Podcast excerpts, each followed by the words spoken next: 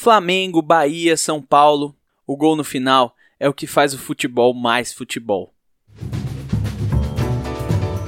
Perigo de Gol, com Lucas Karasek.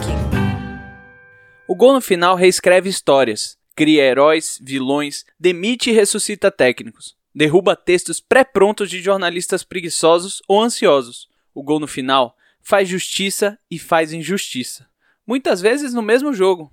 Quer ver? O Fortaleza fazia uma partida muito correta contra o Flamengo no Maracanã. Jogou no limite das suas limitações, conseguiu o um empate e começou a se defender muito bem, por sinal. Encontrou um Flamengo nervoso, que tentava achar 2019 no final de 2020. Gabigol começou no banco. Entrou no meio do jogo e não jogou nada, até achar uma bola vadia que por acaso foi a bola do gol. O futebol fez uma injustiça com Fortaleza, né? Mas veja por esse lado. O Flamengo buscou o jogo, teve volume contra um time retrancado, arriscou, forçou, pressionou, agrediu. Ainda teve o azarado Pedro Rocha machucado com apenas 4 minutos em campo depois das 5 substituições.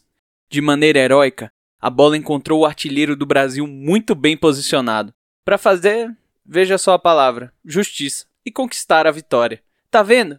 O Bahia reencontrou seu futebol, curiosamente ou não, depois da demissão do seu treinador, e foi contra o líder do campeonato fora de casa. Foi buscar o impossível e conseguiu o improvável. Saiu na frente, foi prejudicado com um pênalti absurdo, sofreu como só o Bahia sabe sofrer e conseguiu um gol no final. Justo, né? Talvez. Mas o cudetismo do Inter entrou no Beira-Rio com seu principal jogador baleado, ainda sem encontrar o ataque ideal, e fez um jogo muito consistente contra o Bahia. Na falha individual do lateral reserva, cedeu um empate em um pênalti de VAR. Foi pênalti, mas foi de VAR. Injusto? Esse é o gol no final, que fez outra vítima no domingo. Nesse jogo de falhas individuais que foram o motivo dos três primeiros gols, os Totens só sorriam no estádio porque já estavam impressos. O Fluminense abriu o placar com uma falha infantil do bom Igor Vinícius e um posicionamento juvenil do bom Thiago Volpe. Ali o jogo não refletia o que acontecia em campo. Até porque, em campo, não acontecia nada. O São Paulo, que não sabe marcar bola parada, pelo menos sabe marcar de bola parada. Fez o segundo gol assim na semana com a implacável lei do ex, que liga depois de uma bebedeira, mas só para fingir que ele tá bem e que já superou, com assistência de Léo Pelé e gol de Brenner. A virada aconteceu antes dos 10 do segundo tempo, jogada também de Brenner e gol de Luciano.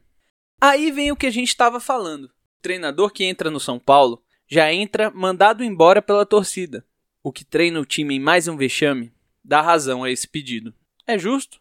Calhou do treinador que mais precisa de paciência no futebol brasileiro cair no time que menos tem. Nem o 2 a 1 acalma as críticas de um time que está em segundo, mas que precisa mesmo é de um título. Mas o 3 a 1 no final, no belo chute do bom jogador em péssima fase Vitor Bueno, cria uma nova narrativa para a vitória. Justo? É aí que tá. Justiça no futebol é uma questão de narrativa e só. E o futebol, ele não depende das narrativas. As narrativas é que dependem do futebol. Não existe bom time perdedor, nem time ruim campeão.